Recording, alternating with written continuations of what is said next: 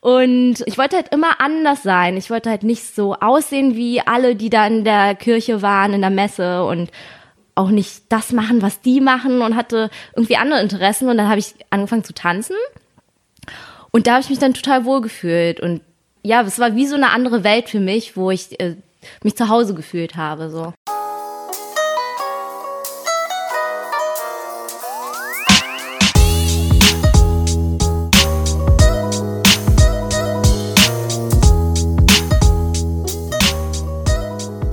Vor meinem Gespräch mit Mintu nur kurz der Hinweis. Das ist eine Episode der Halbe Kartoffel Sportserie, präsentiert und unterstützt von Integration durch Sport. Das Bundesprogramm feiert dieses Jahr sein 30-jähriges Jubiläum und wird vom Bundesinnenministerium und vom Bundesamt für Migration und Flüchtlinge gefördert. So, das wollte ich nur kurz loswerden und jetzt zu meinem Gespräch mit Mintu Nguyen. Viel Spaß dabei. Herzlich willkommen zu einer neuen Folge von Halbe Kartoffel. Mein Name ist Frank und ich bin hier zu Gast bei Mintu Nguyen. Ja, hallo. Wir sitzen hier in dem WG-Zimmer von da. Also nicht in deinem, sondern. nicht in meinem, das ist ein freies Zimmer. Noch frei. Abstellkammer eigentlich, eher gesagt. Ja, ein bisschen abstellig, aber es ist der kleinste oder der beste Raum für Podcasting hier. Es ist äh, kreativ, sagen wir mal. du hast ja den äh, vietnamesischen Allerweltsnamen Nguyen. Ja. Sprichst du den auch so aus? Also auf Deutsch, oder mit Deutschen komischerweise sage ich dann Nguyen, ja, aber auf Vietnamesisch Nguyen. Ah. Und ähm, ja, es hat sich irgendwie so etabliert, dass ich das separiere. Ah, ja, okay, ja, stimmt. Ich meine, ich heiße ja auch Yong auf Ja. Deutsch, aber eigentlich ist es Chong auf Koreanisch. Ah, okay. Hm, naja, so ist es halt. Okay, wir starten gleich mit der Passkontrolle. Ja, das Okay. ist sozusagen erstmal der erste Einstiegstest, ob du hier geeignet bist, ob du Deutsch bist, Oh. ob das alles seine Richtigkeit hat. Alles klar. So, du hast den hier mir schon hingelegt. Mhm. Okay, Mintu Nguyen. Geboren am 24.09. Ja, ich habe 93, bald Geburtstag. Uh. Du bist geboren in Berlin. Richtig? Umdrehen, braune Augen, na klar, 1,53 Meter.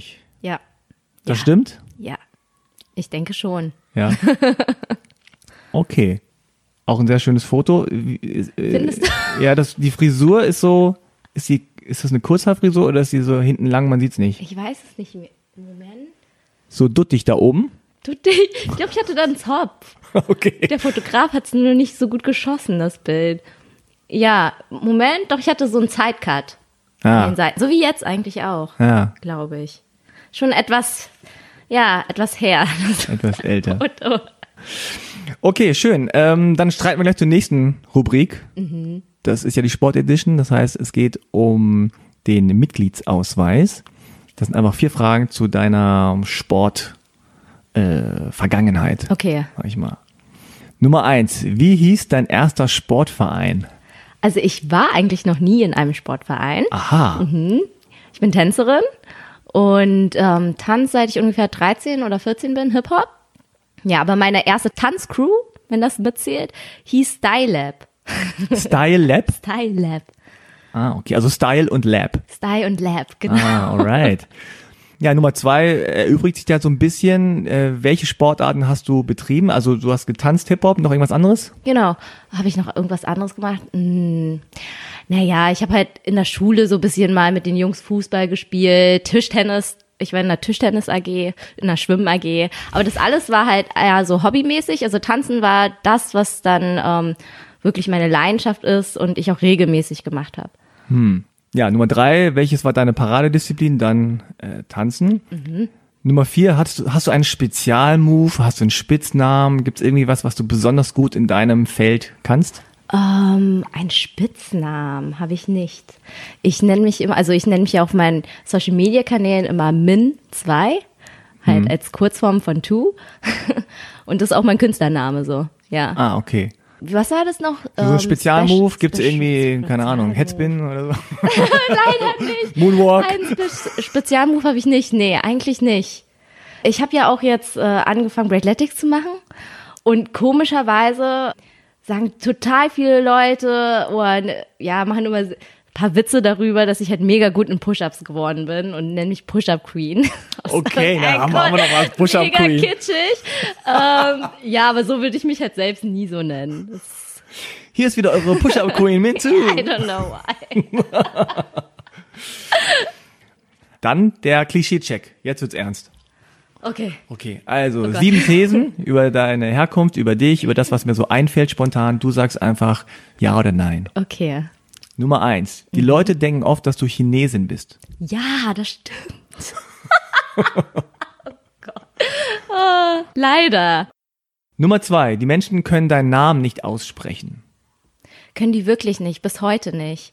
Also leider auch auf Jobs schreiben die ganz oft meinen Namen falsch, Hm. wobei man das über, man kann das überall nachgucken im Internet. Ja. Ich finde es aber so lustig, wenn die mich dann tatsächlich anschreiben auf meinen Social Media Kanälen und dann meinen Namen falsch schreiben. Ja. Und auch den Vornamen? Den Vornamen und den Nachnamen. Hm. alles. Ja. Alles. Aber haben die, die mal so und mal so. haben die meisten auch Probleme mit dem Vornamen, also Aussprache mäßig? Ähm, ja. ich- Ja, also viele sind dann auch vorsichtig und, und fragen dann auch ähm, von vornherein, wie das ausgesprochen wird. Aber ich bin da auch niemanden jetzt wirklich böse. Ich kann auch nicht alle Namen richtig aussprechen, also von daher. Okay. Nummer drei. In der Schule warst du immer die Kleinste. Ja, meistens schon. Voll kacke. Nummer vier. Du wurdest und wirst oft unterschätzt. Ja. Und ich jetzt, nach, nachdem ich jetzt älter geworden bin, äh, habe ich es, glaube ich, mehr verstanden, dass es vielleicht auch wegen der Größe was zu tun hat, ne? Und früher habe ich es nie verstanden, warum Menschen mich unterschätzen. Aber gut. Nummer fünf. Deine Eltern hatten oder haben einen Blumenladen oder einen Imbiss. Nein, aber meine Eltern arbeiten in einem Restaurant. Also Ah. irgendwie fast, ja. Okay. Äh, Nummer sechs. Die Menschen denken, dass du dich mit Reis und Tee auskennst. Nein. Nein? Nein, nee. Okay. Glaube ich nicht. Ich krieg das Hatte- manchmal. Das Echt? ist so. Ah ja, du, also ich mache jetzt einen Tee, aber es ist ein ganz einfacher. Also ich sage so, ja, what? okay. Ja, du kennst dich ja aus mit so Tee so und Tee, so. so. Hä, no? Oder mit Reis. Ja, das ist jetzt so, so, so ein ganz billiger. Ey, pff, ey, Reis. Also kein Deutscher wird auf die Idee kommen zu sagen, ich bin Brotexperte. Ja, das Weißt stimmt. du, so. Das so, wenn die in Asien sind und sagen, ah, du bist ja Brotexperte, ich habe hier nur Weißbrot, sorry. Ja. Okay. Nummer sieben. Für viele passt Asiatin und Sport nicht zusammen. Habe ich noch nie so gehört, aber ich glaube, es gibt nicht viele Asiatinnen oder Asiaten, die ähm, jetzt ber sehr berühmt sind im, im Sportbereich. Also ich kenne zum Beispiel auch in Deutschland nicht wirklich viele. Ja, deswegen ist es so vielleicht schon trend, hoffentlich mal trendig oder so ein Phänomen. Okay, also Klischee-Check, Ja. Mitgliedsausweis, Passkontrolle hast du alles erfolgreich bestanden. Yes. Yes. So, jetzt kannst du dich entspannen, jetzt geht's ganz easy Jetzt soll weiter. ich hier weiter sitzen, okay? Ist noch nicht vorbei. ähm, ja, also ich fange mal an bei den Eltern. Du hast ja gerade schon erwähnt, deine Eltern haben im Restaurant gearbeitet. Arbeiten da Genau. immer noch? Immer noch, ja. Ah, okay. Aber es ist nicht ihr Restaurant. Es ist nicht ihr Restaurant, es ist das Restaurant von ihren Freunden und die arbeiten da zusammen, ja. In der Küche. Vietnamesische Küche ist Ja. das, ja. Und hier in Berlin. Hier in Berlin, hier in Charlottenburg. Ah. Okay. Und warst du da als Kind dann auch öfter und bist da so rumgelaufen irgendwie zwischen? Nee, gar nicht. Nee? Nee, ich war immer nur unterwegs, tanzen, trainieren, Freunde sehen, treffen. Aber ich war ganz selten eigentlich bei meinen Eltern bei der Arbeit. Das ist ja auch so ein Klischee, was ich habe, dass dann die asiatischen Kinder dann immer an der Arbeitsstätte da so rumhängen und vorne irgendwie so auf dem Bürgersteig sitzen, äh, weißt du so und Wie in Vietnam.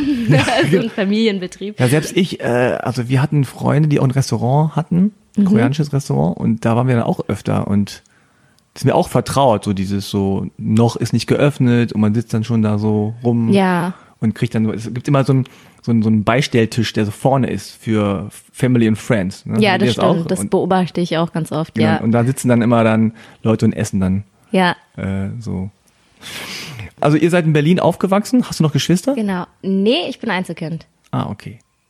Also wie war das so, als du klein warst? Haben deine Eltern dich sehr leistungsorientiert erzogen? Also es gibt mal dieses Klischee, dass Eltern, asiatische Eltern so leistungsorientiert sind, aber nie da. Gott.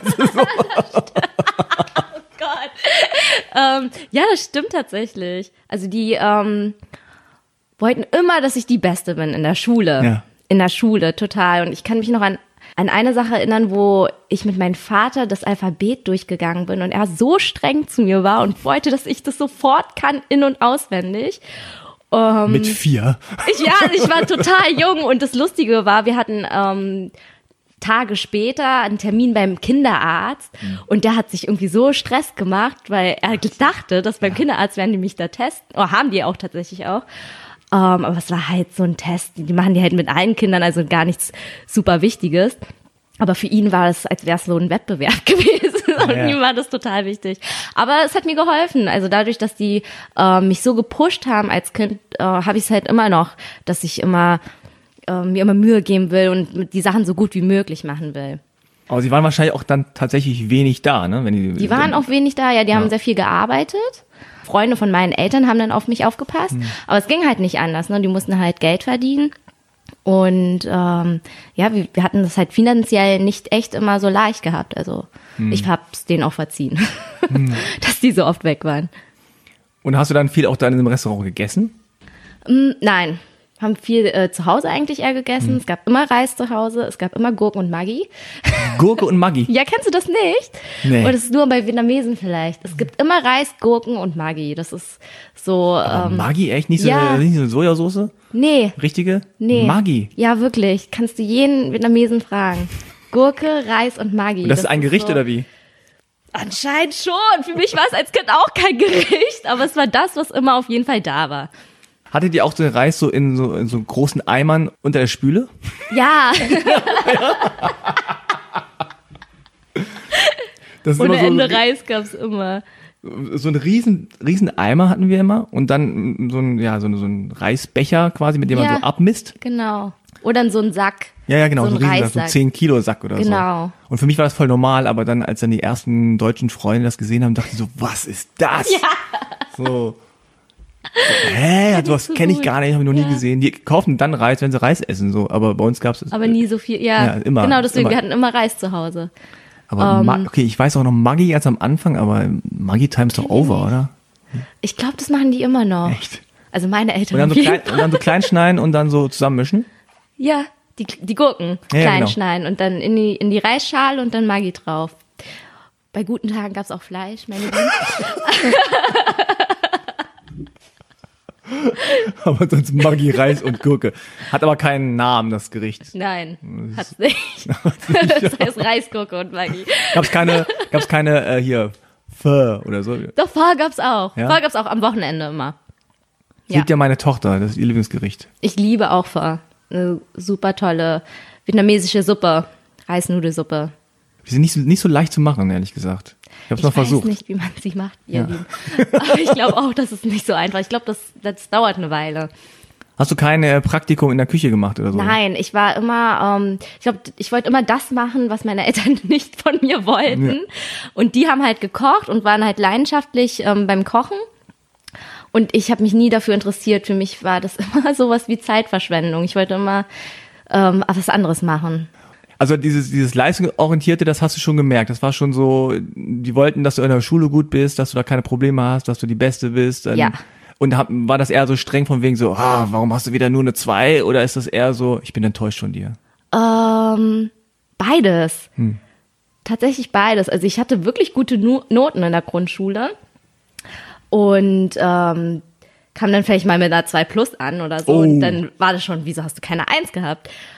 Aber ich habe mit jungen Jahren, echt, also ich kann mich noch gut dran erinnern, es gab irgendeinen Moment, wo ich dann zu meinen Eltern gesagt habe, ähm, ich gebe eigentlich wirklich mein Bestes und ich verstehe nicht, warum ihr so streng zu mir seid. Also wir hatten das Gespräch oft und es hat auch wirklich geholfen, dass ich das ausgesprochen habe und dann hat es sich wirklich mit den Jahren gebessert. Ist ja auch nicht so üblich, mit den asiatischen Eltern so offen zu reden. Ne? Überhaupt nicht. Macht man das Nein. nicht so? Nee. Es war irgendwie so ein Instinkt von Hm. mir, dass ich das gemacht habe und hatte auch mit äh, ich glaube 16, 17 nochmal so, ein, so eine Phase, wo ich mich sehr oft mit meinem Vater gestritten habe und wo es dann auch darum ging, weil ich halt immer mehr äh, tanzen wollte und ähm, immer genau wusste, was ich wollte, wie ich aussehen will und all das. Und ähm, die haben das halt nicht verstanden. Wir hatten ganz oft diese Gespräche. Aber es hat sich ausgezahlt. Also jetzt, ich bin jetzt 26. Und es ging wirklich von klein auf bis jetzt, dass wir immer diese Gespräche haben. Und erst jetzt, nach wirklich 26 Jahren, äh, haben sie es akzeptiert und unterstützen mich und interessieren sich wirklich für das, was ich mache. Aber es, ja, es war ein langer Weg, aber es hat sich auf jeden Fall gelohnt. Also ich bin wirklich glücklich. Ja. So. Ja, es ist ja schon immer so, dass die meisten asiatischen äh, Eltern ja nicht streng sind, weil sie denken so, äh, das muss jetzt so laufen, wie wir wollen. Eigentlich wollen sie ja das Beste. Genau, meistens genau, ne, genau. für einen. Nur sie wissen halt leider nicht genau, was das Beste ist. Ne? Denken einfach so, wenn du Anwalt wirst oder wenn du Arzt oder wenn wirst oder wenn du irgendwie Geld hast, dann hast du keine Probleme, weil dann erübrigt sich der Rest. Ne? Also es ist ja wirklich so Stat, viel Statusdenken Mhm. Ja, einfach. Ne? So, Ja, das stimmt total. Und das habe ich halt auch früher als Kind überhaupt nicht verstanden. Mhm. Na, weil ich bin ja hier in Deutschland aufgewachsen und alle Kinder konnten trotzdem ihren Hobbys nachgehen. Und ähm, da waren die Eltern nicht so sauer, wenn sie meine drei nach Hause gebracht haben. Und ich habe mich oft mit anderen äh, Familien dann verglichen. Und wo ich dann älter geworden bin, habe ich dann verstanden, hey, die wollten eigentlich nur immer das Beste für mich. Und die wollten sich nicht mit mir streiten, weil die einen schlechten Tag hatten, sondern die haben sich halt wirklich Sorgen um mich Genau, gemacht. Angst halt und auch, genau, ne? und einfach Angst. Und weil die halt auch eine ganz, aus einer ganz anderen Generation kommen. Ne? Die sind halt aus Vietnam hierher, waren ja schon erwachsen und dann ist hier ein ganz anderer Lifestyle als, das, was die kennen. Und die kannten halt eine Schule und du musst richtig gut sein in der Schule und dann hast du einen tollen Job und dann hast du es erreicht. Also ich meine, alle meine Cousinen jetzt in Vietnam beispielsweise sind schon verheiratet so. Und ich gehe halt einen ganz anderen Lifestyle an und bin halt ganz anders aufgewachsen. Bin halt wirklich, also in einem Land, wo ich halt quasi das machen kann, was ich will und wirklich das werden kann, was ich will. Und die kommen halt nicht aus einem Land, wo so viel, so, es so viele Optionen gab. Ja. Weißt du, warum die äh, nach Deutschland gekommen sind? Ähm, für ein besseres Leben.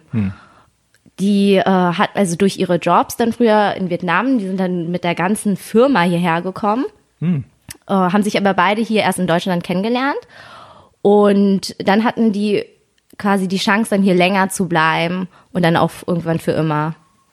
Aber die haben halt wirklich hart gearbeitet, um dann auch Geld ihrer Familie zurückzuschicken. Ja, ja. Ja, so war das. Ja, war bei uns auch so. Und als das mit dem Tanzen anfing, haben die das gleich akzeptiert und gesagt, ja, ja, finden wir gut, dass du dich hier so ausdrückst und so. nee, es ist super. Oder war das so ein bisschen so, was ist das? Was soll das? Ja, also die, meine Eltern waren eigentlich total dagegen, aber meine Mutter war noch ein bisschen ähm, verständnisvoller. Äh, ich habe wirklich fast ein Jahr, glaube ich, meinen Vater verheimlicht, dass ich tanze. Obwohl das ja, das, also es ist ja nichts Kriminelles, was ich gemacht habe, aber nee. ich wusste, dass er super dagegen war und habe mich nicht getraut, ihm zu sagen, bis meine Mutter es natürlich schon immer irgendwie wusste und dann haben wir es ihm zusammen gesagt, so und er ist aber nicht sauer geworden, da war ich total überrascht. Ich denke, die haben bestimmt davor schon miteinander drüber gesprochen. Dann haben wir einen Deal gemacht und die haben dann gesagt, ja, wenn du immer noch gut bist in der Schule, dann darfst du tanzen. Ja, das ist Und das war auch so, ne? ein guter Ansporn. Also das haben die wirklich sehr smart gemacht. Und da habe ich gesagt, okay, das schaffe ich. Mache ich Schule und Tanzen. Perfekt. Das ist eigentlich das Cleverste, was man machen kann. Total. Weil da hat jeder was von. Ja, genau, genau. Und ja, also ich meine, das hat ja dann anscheinend auch gut geklappt. Ja, also das war jetzt auch für dich nicht so super schwer, da in der, in der Schule gut zu sein. Nee, überhaupt nicht. Also irgendwie nicht, dadurch, dass meine Eltern mich so gut gepusht haben. Nee, ich hatte keine Schwierigkeiten in der Schule. Und wie bist du überhaupt zum eigentlich Tanzen gekommen? Also wo, woher, woher kam dieser Impuls? nicht. Ähm, ich glaube, das war die erste Welt quasi, die ich kennengelernt habe, wo ich mich verstanden gefühlt habe. Und das liegt halt auch daran, meine Eltern sind ähm, sehr katholisch, sehr religiös und wir sind in einer katholischen Community quasi aufgewachsen. Und also ich hatte alles durch, äh, Firmung und alles, was man da macht. Und also meine Eltern haben immer ständig von anderen Kids, auch als sie von einer anderen Familie, immer verglichen. Das ist so ein Typisch- auch vietnamesisches Ding. Nee, ist auch das koreanisch, total. äh, so und so ist Erster im Schwimmen. Ja, genau. Oder bla bla bla, geht gerade nach Korea und lernt das und das. Ja. Oder der ist, äh, hat in der Arbeit eine Eins geschrieben. Und ich so, who Und? cares? ey? Ja, und so war ich halt auch. Und das habe ich, ich hatte halt wirklich auch die Eier, das zu meinen Eltern dann zu sagen, okay, und jetzt? Ich kenne die ja nicht mal, mich interessiert das gar nicht. Und ich wollte halt immer anders sein. Ich wollte halt nicht so aussehen wie alle, die da in der Kirche waren, in der Messe und auch nicht das machen, was die machen und hatte irgendwie andere Interessen. Und dann habe ich angefangen zu tanzen. Und da habe ich mich dann total wohl gefühlt. Und ja, es war wie so eine andere Welt für mich, wo ich äh, mich zu Hause gefühlt habe. So. Aber du bist ja wahrscheinlich nicht direkt irgendwie irgendwo hingegangen und gesagt, so, ich will jetzt mittanzen, sondern du hast irgendwie Ich- zu Hause erstmal ja, Musik klar, und so. genau. Ich habe ähm, irgendwelche Musikvideos im Fernsehen gesehen und die Mhm. immer nachgetanzt. Und dann habe ich im Kindergarten auch getanzt und ich erinnere mich, dass meine Erzieher auch oft zu meinen Eltern gegangen sind und gesagt haben, die muss unbedingt äh, Ach, schon so früh? Ah. was machen. Ja, doch. Also ich hatte wirklich Glück, dass dass ich äh, Leute hatte, also so Erwachsene, Erzieher oder Mhm. Lehrer in der Schule, die ähm, früh erkannt haben, dass ich talentiert bin in Musik, also irgendwas Musikalisches machen müsste. Und die sind immer auch zu meinen Eltern hingegangen, Hm. vor mir, und haben es auch immer gesagt, was ich mega gefeiert habe auch. Und ja, danke, danke. Hm. Danke. Ja, total. Aber meine Eltern hatten halt wirklich nicht, also die haben es auch erkannt, aber die hatten nicht das Geld, um Hm. mir jetzt irgendwelche Stunden zu bezahlen. Und ähm, ich habe es dann aber auch verstanden, weil die mir ehrlich das auch gesagt haben, dass wir kein Geld haben. Und irgendwie habe ich aber trotzdem meinen Weg gefunden. Also ich war da im Jugendzentrum, habe da das erste Mal richtig getanzt und dann äh, bin ich irgendwann zur Tanzschule gegangen. Hatte so eine Stunde in der Woche und das war die Tanzschule meines Lebens, äh, die Tanzstunde meines Lebens, was ich so geschätzt habe. Ja. Und dann ging- gleich so Richtung, Richtung Hip-Hop, also Genau. so äh, Formations. Es war eher so erstmal Formationstanz, genau, und dann auf Meisterschaften getanzt. Mhm. Ach so, ja. okay. Ja, das auch. Und dann so richtig akrobatisch und den ganzen, Ähm, oder nee, eher das, so. also nicht Künstler- akrobatisch, Mhm. sondern wirklich, es gab immer einen B-Boy, der dann die ganzen Genau. krassen Sachen gemacht hat, sag ich mal. Aber eher so Formationstanz, Hip-Hop, Commercial, sowas alles. Mhm. Gemischt war das. Er und dann irgendwann nur noch auf Hip-Hop spezialisiert. Und weißt du, was dich daran so fasziniert hat? es war schön, sich einfach emotional ausdrücken zu können, auf eine andere Art und Weise. Und ich mochte, ich mochte einfach Musik so sehr. Es hat mich irgendwie inspiriert und ähm, ich habe mich einfach gut gefühlt. Auch wenn es mir schlecht ging, habe ich mich trotzdem gut gefühlt. So. Mm, Was noch? Ich glaube auch die Tatsache, andere Leute kennenzulernen, die ähm, dasselbe mögen, was du magst. Und ich hatte das Gefühl, ich kann anziehen, was ich will. Ich kann, Ah. also ich wu- wurde nicht äh, gejudged deswegen, weil ich jetzt irgendwie weite Sachen immer anhab oder so oder kunterbunt mal und dann doch pechschwarz. Also das war auch schon so ein Ding früh bei dir, dass du dich so modisch irgendwie anders angezogen hast als die Schon. meisten. Immer. Also ich wollte schon immer meine Haare färben. Ich hatte auch alles Mögliche schon gehabt. Von blond bis Dauerwelle war alles schon mit drin. Ähm, ja. Also ich wollte mich immer austoben. Und ich glaube, es liegt auch daran, weil meine Eltern so äh, fanat darin waren, so ein bestimmtes Bild von mir zu haben. Und ich war dann immer so auf Gegenzug und wollte immer dann das Gegenteil. Ja, es ist ja wirklich dieses Angepasste, ne, und gut in der Schule und kein Ärger machen und irgendwie Ja. in die Kirche gehen und so. Das ist so ein bisschen die Idealvorstellung. Genau. Und du sagst so, no, no, no, Hip-Hop, ja, irgendwie Sidecut, äh, färben, dies und das. Und die sagen, no, das wollen wir nicht. Haben dann Angst, dass du auf die schiefe Bahn gerätst Genau, oder was auch immer. ja, ja. Nimmt ihr auch Drogen oder so bei eurem Hip-Hop da, ne? Ja, es ist aber so, die checken's nicht, ne? Es ist Ja. aber so, die checken nicht, was da so genau abgeht. Ja. Ist ja auch irgendwie normal. Was für Musik hast du da so gehört? Deutschen Hip-Hop, äh, amerikanischen? Eher amerikanischen Hip-Hop, aber ich habe immer alles gehört. Für meine Eltern war es einfach nur, immer nur zu laut. es war zu laut und die hatten immer Angst, dass ich so ende wie die Leute von MTV, was auch immer das heißen soll. Ja, äh, das ist mein Traum. Ja, Da will ich hin. aber so will ich doch werden. Ja. Und das hat dich wahrscheinlich dann auch so ein bisschen durch diese ja, schwere Phase der Pubertät irgendwie so ein bisschen rübergetragen, sag ich mal. Also weil das ja gerade so eine Zeit ist, wo man mit seinem Körper so ein bisschen vielleicht nicht immer im Einklang ist, ne, wo man irgendwie denkt so, oh, was ist da, da wächst irgendwas oder wächst nix oder weißt du, so Ja. ist es ja oft und ich glaube, gerade Sport hilft oft, dass man den Körper auch auf eine andere Art und Weise dann einsetzt und merkt, Ja. oh, das funktioniert aber noch irgendwie. Und ich glaube, also ist so eine These von mir, Tanzen ist tatsächlich so ein äh, Ausdruck ne, von, von den auch den eigenen Emotionen und selbst Mhm. wenn es einem schlecht geht, kann man das auch irgendwie so da reinpacken. Ja, ne, total, In den Tanz ja. und danach geht's einem besser. Also ähm, ich nehme ich an, dass das ja so bei Auf dir jeden war. Fall. Also Tanzen hat mich echt gerettet. Mich einfach äh, regelmäßig zu bewegen und dann auch immer diesen Ansporn zu haben. etwas gut, wirklich gut zu können, etwas anderen zeigen zu können, sich mit anderen zu messen. Und das habe ich halt meine ganze Kindheit gemacht und das hilft mir halt auch im Erwachsenenleben. Jetzt in, in dein, bei deinem Arbeitsleben musst du dich ja auch irgendwie messen mit anderen oder versuchst so gut wie möglich zu sein. Und das alles hatte ich quasi schon durchlebt im, im Tanzen und deswegen fallen mir andere Sachen sehr einfach, würde ich sagen. Und du hast das ja auch schon früh gemacht, so in, in Richtung Competition, ne?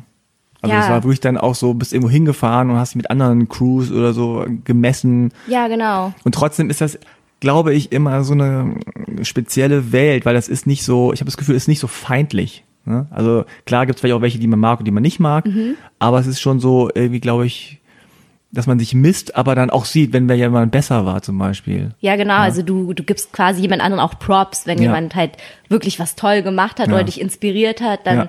solltest du hingehen oder kannst du hingehen und halt sagen, hey, hast du voll geil gemacht, ich feier das voll oder so. Und es kommt ja auch zurück, wenn du was Tolles machst, kommen ja auch Leute zu dir und sagen, ey, ich hab dein Video von letzter Woche gefeiert oder irgendwas. Es ist halt so eine eigene, deswegen sage ich, das ist eine Welt, wo ich mich sehr wohl gefühlt habe, weil es wirklich so eine Community ist.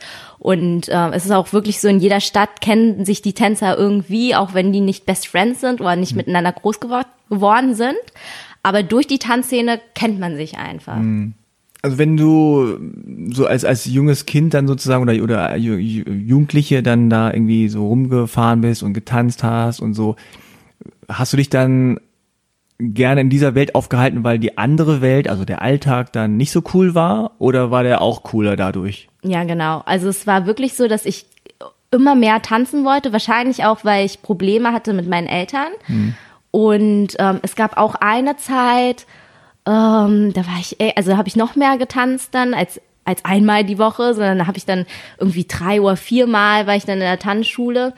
Und ich glaube, der Inhaber wusste auch irgendwie, dass es dass da irgendwie mir nicht, dass mir nicht gut geht und hat mich dann auch immer noch eine Stunde nehmen lassen oder hat dann auch gesagt, hey, komm doch mal am Wochenende vorbei. Und ohne dass wir miteinander geredet haben, wusste ich, dass er es wusste, dass Ah, okay, ich, ja, ja. Dass ich Probleme mit meinen Eltern hatte.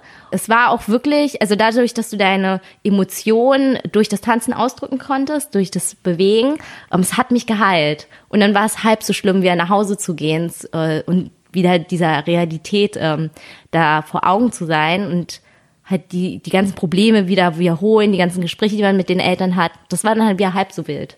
Sprecht ihr Vietnamesisch zu Hause? Ja, so ein Hm. gebrochenes jetzt mittlerweile. Aber ja, vietnamesisch. Und hattest du das Gefühl jetzt im Nachhinein, dass dir auch so, ja, die verbale Sprachfähigkeit gefehlt hat? Also, Ja, dass du es auch. nicht so richtig ausdrücken konntest und auch nicht sagen konntest? Total. Ähm, es ist, ich wusste, dass ich mich auf Deutsch viel besser ausdrücken könnte und hat, es gab auch Male, wo ich geglaubt hatte, vielleicht würden die es besser verstehen, wenn ich es besser auf Vietnamesisch erklären konnte. Aber dafür habe ich einfach umso öfter das Gespräch gesucht und habe dann auch gesagt, wenn ich was nicht auf Vietnamesisch sagen konnte, das habe ich denen im Moment gesagt, ich kann es gerade nicht richtig äh, übersetzen. Aber ich habe es wirklich mit Hand und Fuß alles versucht, denen so zu, zu erklären, dass sie es verstehen könnten. Und auf Deutsch ging auch nicht. Auf Deutsch ging auch nicht. Nee, die können verstehen nicht so gut Deutsch.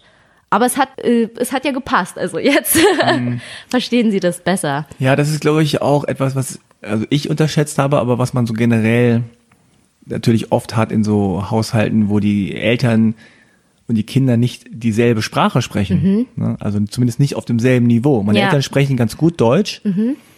Und trotzdem gibt's da so ein so gewisse Gap oder so ein Loch, wo man sagt, okay, wenn ich jetzt auf, auf ein gewisses Sprachniveau in Deutsch gehe, dann wird's schwer für die, das zu verstehen. Ja. Und ich spreche schlecht bis gar nicht Koreanisch, dass äh, die mir was, was sagen könnten und ich kann es so ein bisschen erahnen, aber ich kann diese Nuancen auch nicht erkennen. Ja. Also gibt es viel Probleme, weil die, weil die Familie nicht sprechen kann. Ja. Es gibt keine gemeinsame Sprache. Asiaten sind sowieso nicht bekannt dafür, dass sie jetzt so ihre Emotionen auf den Tisch legen und so ganz direkt Ja, sagen, wie sie sich fühlen und so was sie voneinander erwarten und warum das nicht klappt und so, ja. Ja. Sondern es wird eher so über andere Dinge, also sowas wie Essen zum Beispiel, wird dann irgendwie so Liebe gezeigt, ne? Mhm. Und dann wird irgendwas Schönes gekocht oder, oder so. Und wie war denn das so, wenn du jetzt vergleichst, deine Schulwelt oder den, den Alltag äh, und die, diese Tanzszene? Also Ja. so rein von der Diversity, Diversitätsfaktor, Geschichte, ja, wo man sagt, okay, ist das ähnlich, ja? Also würdest du sagen, da sind Menschen mit Migrationshintergrund und diese aussehen wie ich und so und Mhm. da auch? Oder war das so komplett anders getrennt? Oh Gott, also ich habe die Leute gar nicht ähm, separiert, f- ob die jetzt jetzt einen Migrantenhintergrund haben oder nicht. So, weil ich war auf verschiedenen Schulen, also auf einer Schule, wo wo super viele Migranten jetzt waren und in einer anderen Schule, wo sehr viele Deutsche zum Beispiel auch waren. Aber für mich äh, habe ich die Leute gar nicht so angeguckt, also so, sondern ich habe die in so separiert, dass mir aufgefallen ist, dass ich mit den Leuten in der Schule, dass die sich aus irgendeinem Grund so einen großen Stress gemacht haben, wenn wir eine Prüfung hatten. Ist, Das ist mir aufgefallen. Ah. Und die waren halt sehr, sehr, sehr gestresst. Also vor allem in der Oberschulenzeit und dann auch in meiner Uni-Zeit ähm, waren viele Leute unglaublich gestresst. Und ich war halt immer so, dass, dass ich mir dachte, ja, ich mache einfach die Arbeit so gut es geht und war immer sehr locker. Und das mochte ich bei der Tanzwelt hatte ich das Gefühl, dass die Leute auch sehr locker sind. Und ähm, was ich bei Tänzern auch mag, dass, dass wenn es jetzt zum Beispiel irgendein Problem gibt, dann ist die Mentalität so, okay, wir finden schon eine Lösung. Irgendeine kreative Lösung finden wir dafür. Und das ist mir halt in der anderen Welt quasi, in der Schulwelt aufgefallen oder jetzt auch in meinem Arbeitsleben, dass dann viele sich einfach super viel Stress machen und nicht so, so, so steif einfach daran gehen. Ja, ja. So. ja, das ist interessant. Also wahrscheinlich ist es schon so, dass Tanzen an sich ja so eine kreative äh, Ausdrucksform ist. Genau. Ja, dass ja. du irgendwie, und das ist ja auch vor Publikum. Mhm. Ne? Das ist ja anders, als wenn du zum Beispiel, keine Ahnung, du gehst kegeln oder du spielst Fußball oder so. Meistens ist das erstmal ohne Zuschauer. Klar, Ja. du hast so ein paar Eltern oder so. Aber Tanzen funktioniert ja fast nur mit Zuschauern. Selbst wenn es nur andere Tänzerinnen und Tänzer sind, die Ja. zugucken. Ja, aber du performst ja immer. Also es ist ja gleichzeitig Perform. Mhm. Ist ja nicht bei jedem Sport so. Ja. Und da hast du Druck, ne? da bist du dann auf, im Rampenlicht, da kannst du nicht irgendwie sozusagen einfach sagen, kein Bock mehr jetzt hier an der Stelle, äh, äh, tschüss, Ja. aufhören, ne? sondern selbst wenn du dann irgendwas vergisst, musst du irgendwie was, du musst irgendwie agieren, du musst Ja. irgendwie einen Weg finden. Eigentlich ist ja so gerade in der Schule wirst du ja nicht dafür, wirst du nicht darauf vorbereitet, irgendwie kreative Lösungen zu finden. Genau, ja. Sondern es ist eigentlich nur so, lern das, Ja. ne, wird es abgefragt und du lernst eigentlich irgendwie angepasst zu sein. Genau, und das ist So. mir halt schon irgendwie wusste ich das immer als Kind, aber jetzt als äh, erwachsene Person ist es mir halt wirklich jetzt richtig aufgefallen, dass im Schulsystem, dass das halt fehlt, dass du halt wirklich kreativ an was rangehst. Gerade bei Problemsituationen ähm, Situationen kreativ mal rangehst. Das lernen wir alles nicht in der Schule. Irgendwie wusste ich das immer als Kind, aber ich konnte mir nie erklären, warum die Menschen so, so sind und bei den Tanzszenen Ja. sind sie so und so. Ah, okay. Aber ich wusste, ich fühle mich sehr wohl in einer kreativen Umgebung. Also in der Schule, also ist ja dieses Umfeld eher so, auch wenn man als, als junger Mensch so aufwächst, dass man irgendwie dazugehören möchte. Ja. Ne? Man will ja gar nicht so anders sein. Ja. Jetzt siehst du ja eigentlich schon sozusagen anders aus als die Mehrheitsgesellschaft so, aber gleichzeitig. genau.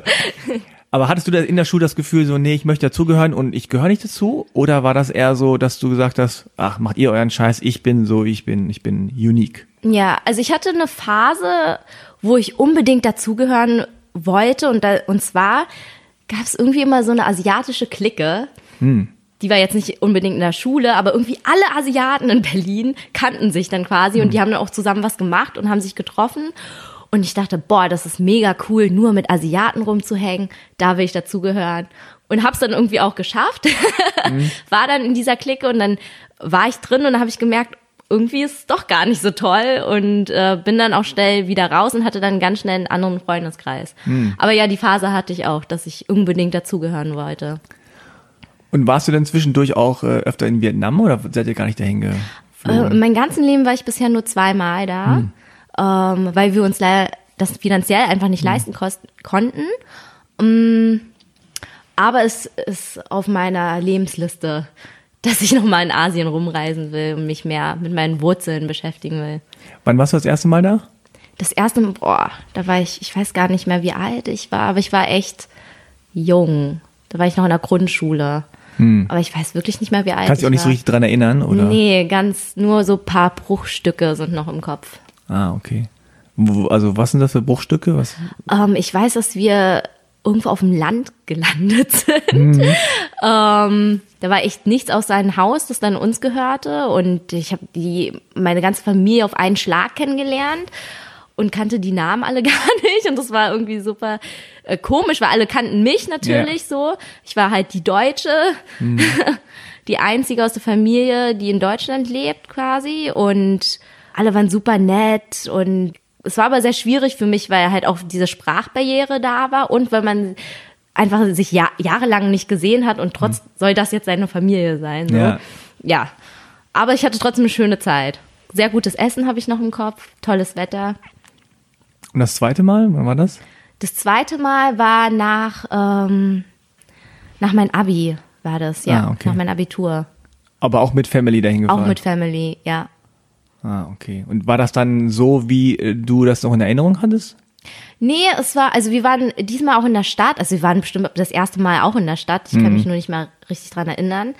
Aber ähm, wir waren dann bei meiner Tante, die in so einem kleinen Häuschen gelebt hat, mitten in der Stadt. Und ich erinnere mich, dass einfach immer so sehr viel los war. Das ist halt sehr, sehr viel Traffic und sehr laut gewesen. Und hast du da irgendwie so Gefühl gehabt von wegen, okay, das ist, da gehöre ich, hier gehöre ich irgendwie doch hin oder das sind meine People oder weißt du, so ein, so ein Back to the Roots Gefühl? Mm, also ich wusste, dass ich auf jeden Fall nochmal alleine ja. nach Vietnam reisen muss ja. und ähm, da meine Erfahrungen irgendwie nochmal sammeln muss. Aber wo ich halt da mit meiner Familie war, ist mir halt stark aufgefallen, dass, dass ich wahrscheinlich ein ganz anderes Leben hätte, wenn ich in Vietnam ähm, aufgewachsen wäre. Und da war ich auch in dem Moment super glücklich, dass ich das Leben habe, was ich hier habe, weil ich wusste, wäre ich jetzt in Vietnam aufgewachsen, wäre ich wenigstens mit meiner Familie, also ich hätte dann wenigstens eine Familie, ne, die hatte ich halt nicht in Deutschland, aber ähm, wie gesagt, meine Cousinen sind halt alle jetzt schon verheiratet, sind vielleicht alle ein paar Jahre älter als ich, haben auch schon Kinder und haben so einen 40-Stunden-Job und einige von denen nehmen immer noch Englischkurse oder bilden sich trotzdem immer noch weiter alles super liebe Menschen. Ähm, aber ich wusste, dass ich wahrscheinlich auch dieses Leben haben würde, wenn ich da leben würde, aber ich will gar nicht dieses Leben haben. So. Ja. Und äh, gibt es da auch schon dieses so, oh, warum hast du keinen Mann? Warum, oh Gott, meine Eltern, ja. ja. Ich glaube, in Korea ist so 30, wenn eine Frau 30 wird und nicht verheiratet ist, 30? ist so, oh oh. oh. Oh, wirklich? Ja, ist so richtig so, okay. Okay. Problem. Ja, ja aber Problem. In, ja, in Vietnam ist es auch so. Also meine Eltern äh, äh, fragen manchmal immer noch, äh, ja. ob, wann ich mich verlobe mit meinem Freund. Und ich habe die Fragen überhaupt nicht. Also ich lebe jetzt noch in einer WG und bin ständig unterwegs und denke ständig nur an meine Karriere. ja. Und Hast an Kinder habe ich noch gar nicht gedacht. Hast du denn mal, also als du in Vietnam warst, da warst du ja dann auch schon äh, älter und hast schon getanzt. Hast du auch schon die Tanzszene da so ein bisschen ausgecheckt? Weil Vietnam hat ja schon auch gute Tänzer ja, und Tänzerinnen. Ja. Ich habe auch Freunde von mir gefragt, die davor in Vietnam waren und äh, die haben mir auch ein paar Sachen empfohlen, aber ich hatte einfach nicht die Zeit, mhm. da mir irgendwas anzugucken, tänzerisch. Aber vielleicht das nächste Mal. Mhm. Und wie ist das dann so ähm, gekommen? Also du, du tanzt jetzt auch beruflich, ne? Ja. So, das ist ja auch dein, dein Beruf. Ähm, machst du noch was anderes nebenher? Ja, oder? ich mache auch Fitness. Ja. Breakletics mache ich ja. Um, das ist ein Mix aus Breakdance-Grundschritten, ihr Lieben, Grundschritten, Betonung, und Fitnessübungen. Also so ein um, Whole-Body-Workout, ein Hit-Workout. Und das unterrichte ich auch in der Adidas Run Base. Gibt auch Workshops. Also ich mache Fitness, Tanzen und Modeln tue ich auch. ja, das ist aber dein Job, ne? Also das ja, das ist, ist alles das mein ist das, Job, genau. So verdienst du Geld. Ja. Und äh, äh, wann kam so der Moment, wo du gesagt hast, ha, könnte auch ein Job werden? Ähm, ich habe das ja irgendwie nebenbei, neben meiner Uni gemacht, aber da habe ich noch nicht so viel Geld ähm, äh, äh, äh, äh verdient. bekommen, verdient, ja. genau, danke. um, und dann nach meinem Bachelor, zum Glück, wurde es immer besser. Und ich musste dann auch irgendwann die Entscheidung treffen, okay, was machst du denn jetzt nach deiner Uni? Und habe ich gesagt, es läuft jetzt so gut und ich habe nur dieses eine Leben und ich mache das jetzt und starte als Freiberufler durch und mache die Dinge, auf die ich Bock habe. Also dieses Jahr, im März oder so, habe ich meinen Bachelor gemacht. Was hast du denn studiert überhaupt? Modemanagement. Ah. Ja. passt alles zusammen. Passt eigentlich zusammen. Ich kann mir auch irgendwann noch vorstellen, wenn ich alt und grau bin, vielleicht mache ich mein eigenes Label auf. Und es wird dann das coolste Senioren-Fashion-Label sein in Berlin. Und was sagen denn die Eltern dazu? Oder hast du noch gar nicht erzählt? Nee, aber was sagen denn äh, ähm, deine Eltern dazu, dass du das jetzt so machst? Also checken die das, Ja. was du da machst? Denken die so, oh Gott, das heißt für uns einfach nur, du bist arm und verdienst kein Geld? äh, weil, Ähm, also ich bin mir eigentlich nicht so sicher, ob die 100% wissen, was ich mache, äh, weil das ja alles so ein kunterbunter Mix ist. Aber ich glaube, die sind sehr stolz drauf, egal was ich mache mittlerweile. Und ich zeige denen immer die Videos und wenn ich da auf irgendeinem Plakat zu sehen war, jetzt alles schicke ich denen auf WhatsApp schon zu und wenn ich bei denen bin, zeige ich denen nochmal alles, erzähl, erzähl. Ähm, ja, und jetzt akzeptieren die das und unterstützen mich auch und fragen auch schon von selbst, und wo warst du, was hast du da genau gemacht? Aber es war echt ein langer Kampf. Also, es, ne, wie gesagt, also die vor zehn Jahren, wenn ich denen das erzählt hätte, dass das jetzt mein Beruf ist und das will ich machen, dann wären die umgefallen. ist das auch bei dir so, dass du, wenn du sagst, ja, guck mal, da hier Plakat und da habe ich das gemacht und so, so ein bisschen so stolz bist und das denen so sagst, damit die auch stolz sind, Mhm. dass dann da aber jetzt so nicht so viel Stolz rüberkommt, wie du denn so dir erhoffst? Nee, eigentlich ähm, war ich sogar verwundert, weil meine meine Eltern sich super für mich gefreut haben, mich umarmt haben und so. Und da war ich wirklich verwundert, Okay. ähm, weil ich dachte, ich erzähle denen das jetzt mal so nebenbei. Ja. Das war auch wirklich so nebenbei. Wir haben gegessen, über was ganz anderes geredet und dann habe ich das mal kurz so erwähnt. Aber die haben sich mega für mich gefreut und seitdem ähm, dass diese Reaktion von denen so gekommen ist, bin ich auch viel offener und erzähle denen mehr. Mhm, ja. Weil es war halt auch eine Phase, wo ich denen einfach gar nichts erzählt genau, habe. Genau, man erzählt einfach gar nichts Ja. mehr, ne, ja. Weil wenn, wenn man es erzählt, entweder sie checkt's nicht oder da kommt irgendwie so ein komischer Kommentar Ja. oder so. Und, aber es ist schon oft auch bei äh, Eltern, asiatischen Eltern, dass sie so immer von anderen erzählen, ne, was die alles Tolles gemacht haben. Und wenn du aber selber erzählst, was du Tolles gemacht hast, dann ist es so, ja, gut. Ne? Ja, die, Weil die auch- Phase hatte ich. Also, äh, weil die jetzt auch teilweise dann nicht verstehen, ähm, was das für eine Bedeutung hat. Also, keine Ahnung, wenn ich jetzt irgendwie sage, ich bin, ich habe jetzt hier, bin für diesen und den Preis nominiert oder Ja. so, dann ist so, oh, schön. ja. Aber wenn du dann zum Beispiel, keine Ahnung, in irgendwelchen koreanischen Medien bist, dann ist so, aha. Ja. Ne? Oder du bist in irgendeiner komischen äh, koreanischen Zeitung in Deutschland oder so, dann hast du da so einen kleinen Mini-Artikel, wo, wo nichts drinsteht, dann ist so, wow, okay. Also die, das, dieses, dieses System ist auch anders, ne? Wo Ja, die dann denken, total. okay, das sagt uns nicht, das ist uns egal eigentlich, aber ich denke auch immer so, ja, geben meine Eltern auch an bei anderen, ne, mit mir, oder ist Mhm. das immer nur in die eine Richtung? Ja, das frage ich mich auch. Sagen deine, sagen deine Eltern vielleicht zu irgendwie Bekannten und Freunden, ja, die war gerade wieder auf einem Tanzwettbewerb und hat da gewonnen. Battle of the Year oder so. Kann ich mir gar nicht vorstellen, dass die sowas erzählen würden. ja, super lustig. Könnt, meinst du, deine Eltern können direkt sagen, was du machst? Also anderen erzählen, was macht denn deine Tochter? Ja, Ich glaube nicht. Ja. Ich glaube nicht. Ich versuche es denen immer wieder zu erklären. Ich glaube, das war auch schon bei meinem Studium, dass die zehnmal mich gefragt haben, was ich eigentlich Ja. studiere. ja, bei mir war das auch so. Ich habe Sportwissenschaft studiert, Pädagogik und Wirtschaftssozialpsychologie. Ah, okay, wow. Ja, und das ist so, und Ja, Eltern immer so, okay, Menge, die was, sie sich merken müssen. ja, die haben immer gesagt, ja, das studiert Sport und dann kam immer die Frage, was, was macht er damit? Und die waren richtig so ein bisschen lost, die waren, Oh was, was sagen wir denn da jetzt? Und dann habe ich gesagt, sag einfach, er wird Sportjournalist. Ja. Ah, ja, gut. Ja, gut. das hört sich Journalist, gut an. ja, das ist gut. Journalist. Das ist gut. er Ja, schreibt. ah, Sportjournalist, ja, ja, ja. Ah, süß. Und dann waren die so, okay, jetzt wissen wir, was wir sagen können, weil die anderen schon BWL und Jura und Medizin und dein Sohn, ja, er macht Sport und noch so andere Dinge. Pädagogik, so, aha, was will man damit? Ja, oh Gott. so. Und ja, das war, man muss den auch ein bisschen leicht machen dann. Genau, ja.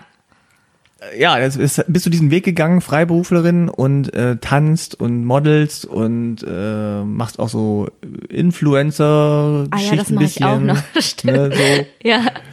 Das ist für dich stimmig und alles gut so. ja, also jetzt gerade passt es perfekt. Ja. Wie es in den nächsten zehn Jahren aussehen wird, weiß ich nicht, ihr Lieben. Ich Plan. Wie gesagt, ich mache äh, die Dinge, auf die ich Lust habe und mache es so gut es geht. Und hattest du dir zwischendurch auch mal gewünscht, so, dass es irgendwie ein Vorbild oder ein Role Model gibt, wo du sagst, oh, ich würde einfach nur das gerne so machen wie die? Oder äh, also gab es das erstens oder gab es das nicht? Und ähm, also wie gehst du da ran? Wie, wie, wie sagst du dir, das ist jetzt mein Weg? Ja. Also ich hatte irgendwie gar kein Role Model so richtig. Mir hat es irgendwie gefehlt auch. Einfach gern asiatisches Ja. Role Model zu haben, so.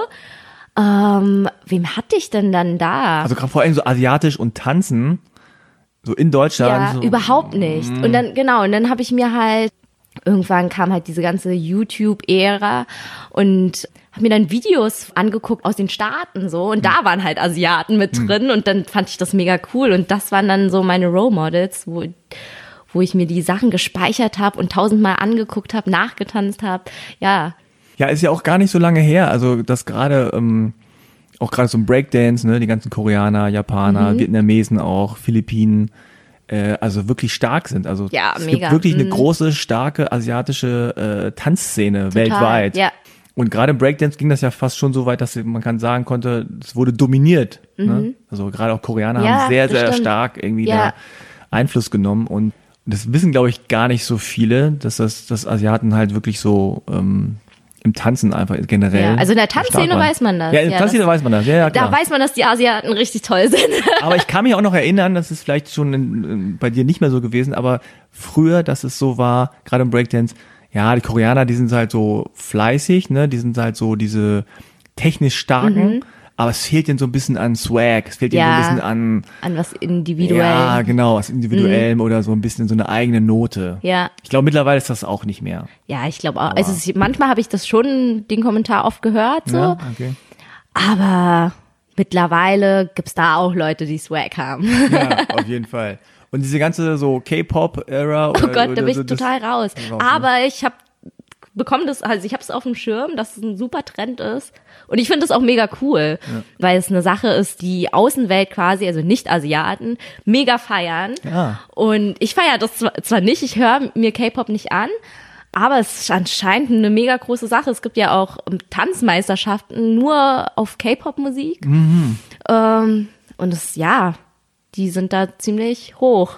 Für mich ist es immer noch crazy, dass es irgendwas gibt, was Asiaten gut können Mhm. und äh, so weiße Menschen oder auch andere, äh, schwarze, egal, Ja.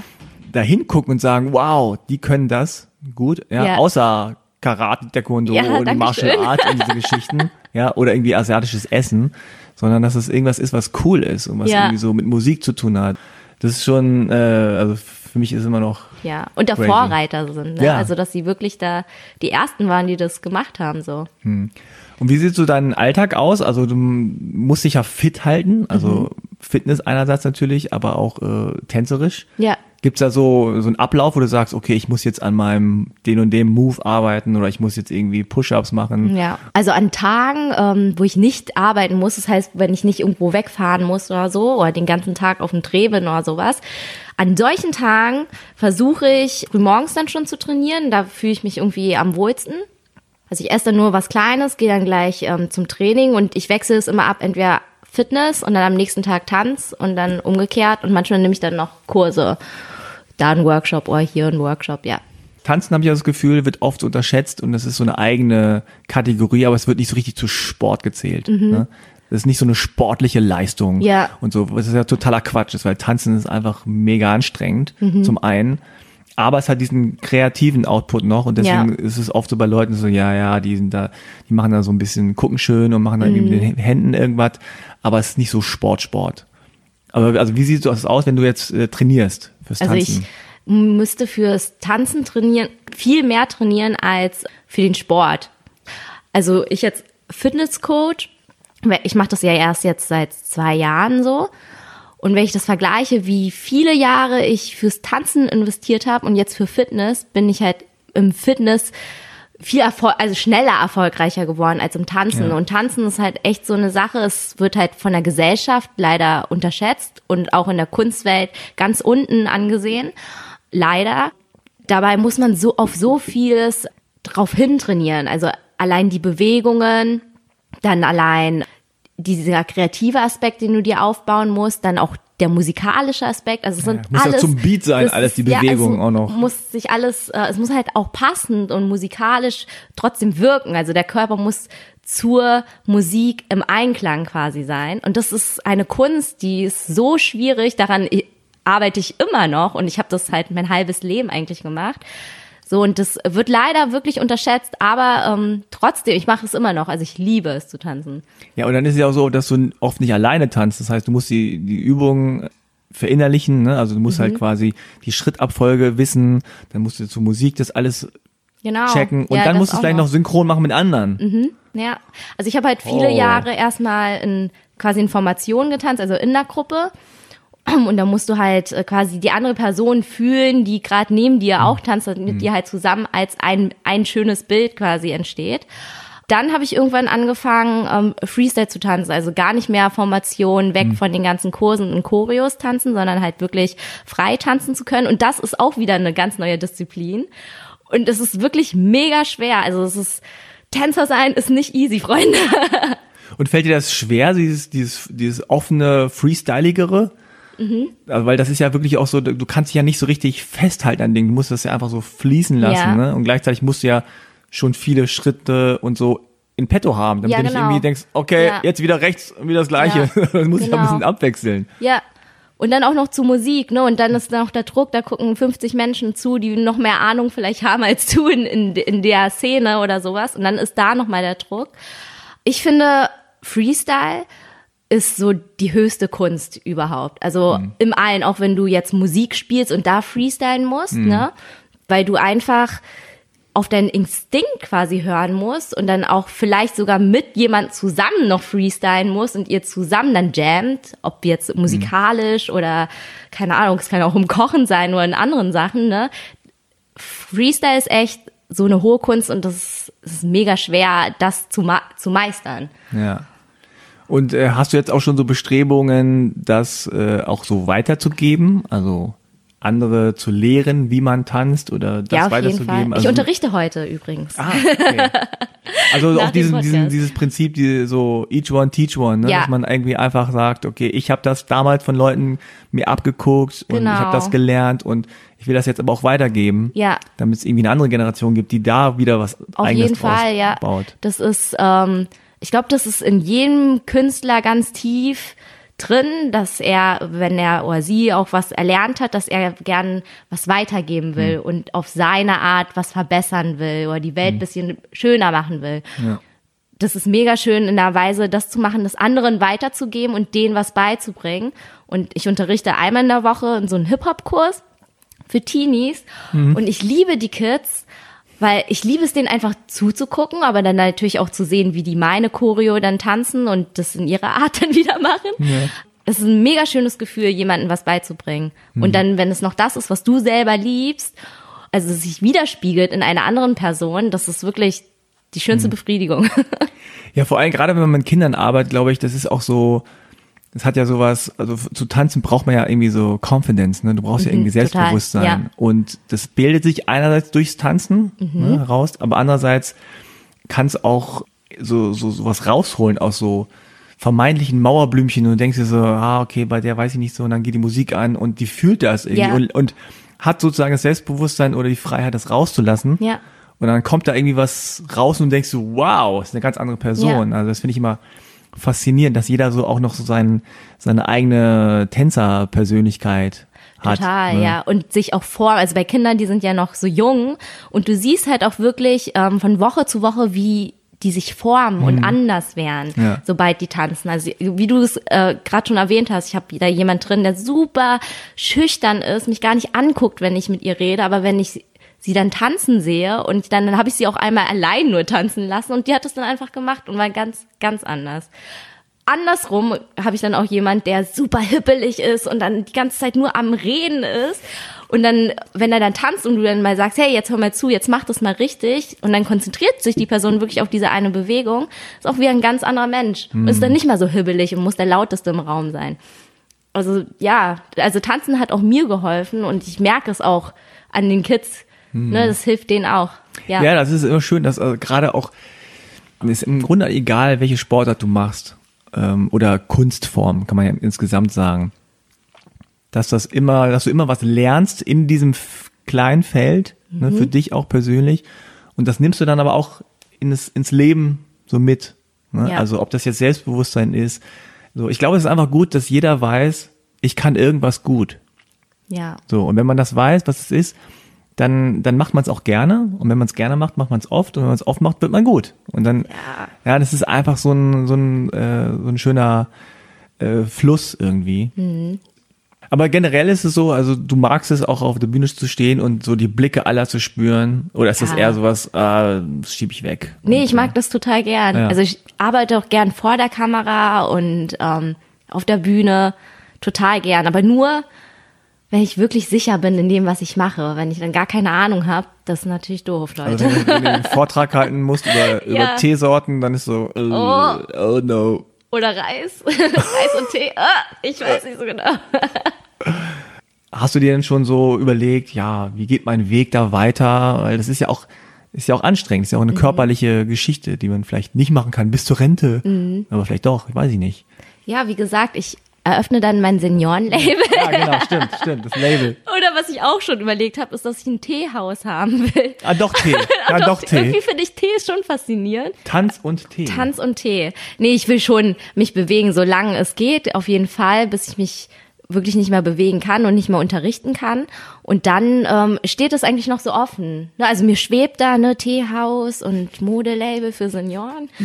Ist auf jeden Fall äh, auf einem Schirm. Ich hab's ja mir irgendwo Okay, notiert. du hast schon Visionen, das merkst du. Visionen sind schon da. Okay. Dann Ja. haben wir's. Yes, habe ich Ich bin bestanden. gespannt. Ich bin gespannt aufs Label und das Teehaus. Dankeschön. Und äh, alles, was Ich du noch dich so einladen. treibst. Wo kann man dich äh, sehen, treffen? Gibt's irgendwie, hast du einen Instagram-Account zufällig? Ja, ich habe einen Instagram-Account, Mintu, M-I-N-H-T-W-O. Da könnt ihr mich finden. Oder ich habe jetzt auch einen YouTube-Channel, Oh. auch mit denselben Namen. At Push-Up Queen. At Push Up Queen, Nee, Dancer, Mintu. Artist. und da zeigst du halt so ein paar äh, Moves und äh, Ja, das, was ich mache, genau. Fitnessübungen äh, könnt ihr sehen, Tanzvideos. Und dann zu Fashion wollte ich auch noch was machen. Ja, ja. Okay, also ihr werdet sicherlich noch viel äh, von Mintu hören und sehen, da bin ich mir sicher. Yes. Besucht ihren Instagram-Account und Genau. YouTube-Channel. Werdet fit, werdet auch eine Push-Up-Queen in eurer City. Sehr schön. Also vielen, vielen Dank, dass du da warst, war sehr schön. Danke dir. Und äh, ja, gleich zeigst du mir noch ein paar Moves. Okay, let's go. Okay, cool. Also, tschüss. Tschüss. So, das war mein Gespräch mit Mintu. Ich hoffe, es hat euch gefallen. Äh, noch kurz zum Schluss, wie immer, wenn euch halbe Kartoffel gefällt, schreibt doch eine Rezension oder vergebt fünf Sterne oder erzählt es gerne weiter. Das äh, hilft mir immer sehr. Danke an das Bundesprogramm Integration durch Sport und großen Shoutout an alle Menschen, die sich im Sport engagieren. Danke fürs Zuhören. Bis zum nächsten Mal. Ciao.